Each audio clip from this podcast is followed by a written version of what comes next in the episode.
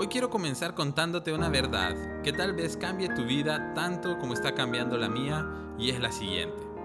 Los mejores momentos de tu vida no siempre llegarán bajo las mejores condiciones, sino que son a veces las peores circunstancias en las que experimentarás las mayores bendiciones. Déjame contarte un poco de la historia del profeta Daniel para explicar esta idea. Daniel estaba en su mejor momento.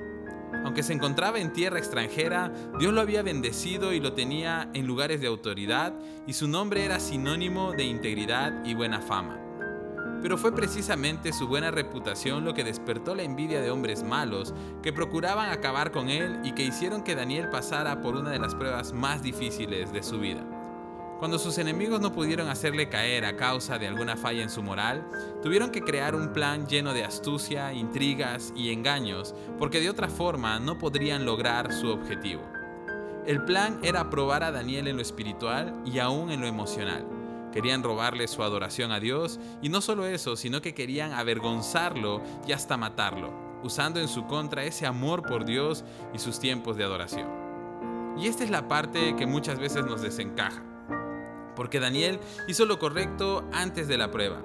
Luego, cuando comenzó la prueba, continuó haciendo lo correcto, oró y adoró. No hizo lo malo ante Dios, fue fiel e íntegro, pero las cosas solo empeoraron y el plan de sus enemigos salió tal y como lo esperaban, haciendo que Daniel termine en un foso lleno de leones hambrientos y listos para devorarlo. Pero la historia dio un giro increíble y Daniel capítulo 6 versículos 19 al 22 nos cuenta lo siguiente. Muy temprano a la mañana siguiente, el rey se levantó y fue deprisa al foso de los leones. Cuando llegó allí, gritó con angustia, Daniel, siervo del Dios viviente, ¿pudo tu Dios, a quien sirves tan fielmente, rescatarte de los leones? Y Daniel contestó, Que viva el rey.